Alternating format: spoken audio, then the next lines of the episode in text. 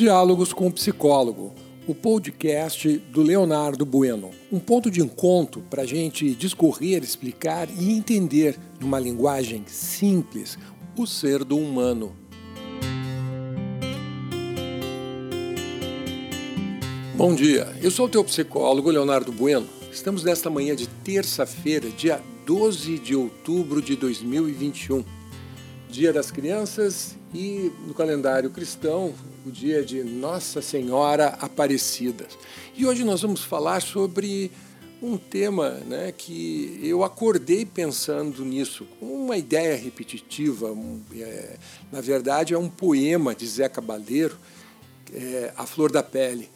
É, então, eu resolvi falar sobre isso. Por que, que nós andamos tão à flor da pele, não é verdade? Por que, que a gente anda com, com as nossas emoções tão tão intensas, com as nossas paixões, com as nossas indignações, é, tão à flor da pele.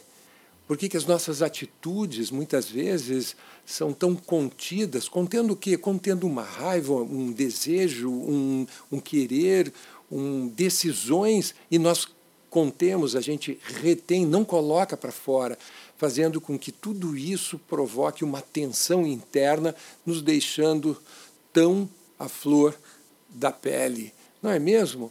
Pois é. E eu acordei com isso na minha cabeça. Hoje, dia 12 de outubro, dia das crianças, e quantas pessoas acordaram a flor da pele, acordaram a flor da pele porque estão sozinhas, estão com seus corações solitários, porque não tem com quem comemorar o dia de hoje, não tem com quem comemorar a sua criança interior e elas também estão à flor da pele, desejosas não de receber um presente, mas de receber um abraço, receber um beijo, receber um olhar, receber um calor, receber, sei lá, receber afeto, não é assim?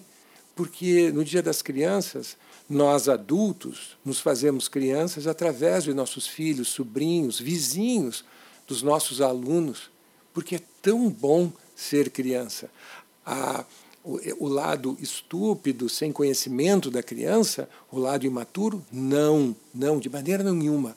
Como está escrito numa passagem na Bíblia, eu não sei bem direito, né, que disse assim, né, quisera nós fôssemos como as criancinhas, a estupidez das crianças, não, a inocência das crianças. Quisera nós adultos pudéssemos voltar à nossa inocência, porque alma, alma, que é um dos muitos nomes que nós damos para o amor, é inocente. Inocente em que sentido? Não a inocência estúpida, é a inocência da carência dos, das nossas é, é, é, objeções, dos nossos preconceitos, sabe, das nossas dificuldades pessoais de aceitar o outro tal qual ele é.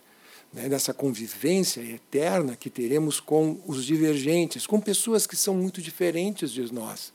E daí muitos estão acordando sozinhos, querendo estar com alguém.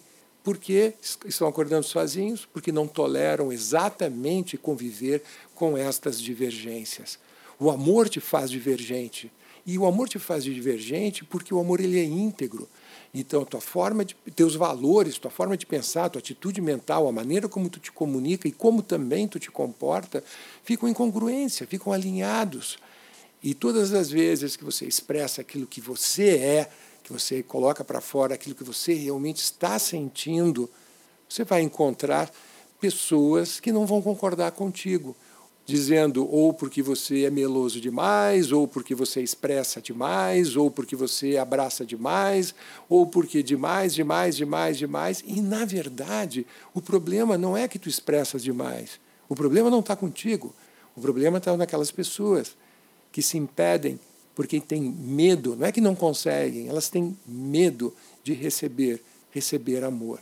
Você está sozinho? Pense nisso.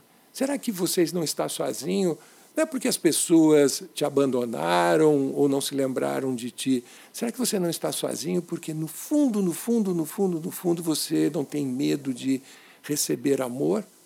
Ah, não tem? Então pega teu celular agora e liga para aquela pessoa que você sabe quem é e declare o teu amor. Declare o teu afeto, Pode ser teu pai, tua mãe, um filho, uma filha. Pode ser um ex, pode ser um amigo, pode ser uma amiga. Não importa, um vizinho. Expresse a tua admiração, o teu apreço, a tua saudade, o teu amor. Eu ando, ando tão à flor da pele, gente, mas tão à flor da pele, que vocês sabiam que qualquer beijo de novela tem o poder de me fazer chorar. E eu ando tão à flor da pele que se eu passar por tua janela e eu perceber o teu olhar, esse teu olhar de flor de janela, talvez isso me faça morrer, morrer de paixão. Porque eu ando tão à flor da pele, o meu desejo se confunde com a vontade de, de não ser. Eu ando tão à flor da pele que a minha pele tem o fogo do juízo final porque eu ando tão à flor da pele. E tenho andado à flor da pele fazem meses. Andar à flor da pele é tão bom. Pena que alguns têm medo disso, né? Outros acham até ridículo, uma fraqueza. Eu não. Eu gosto. Eu gosto de andar à flor da pele.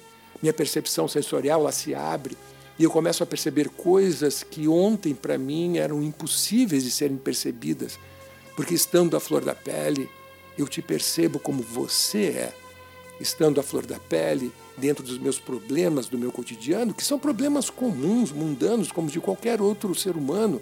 Os teus problemas são os mesmos problemas que eu carrego, mas a flor da pele, o meu coração, a minha alma abre portas diante de mim que me conduzem a soluções amorosas. Fica aí a dica do teu psicólogo. Uma boa terça-feira para você. Que teu dia seja repleto de alegrias e amores à flor da pele e que você possa desenvolver ainda mais o ser do humano. Até amanhã.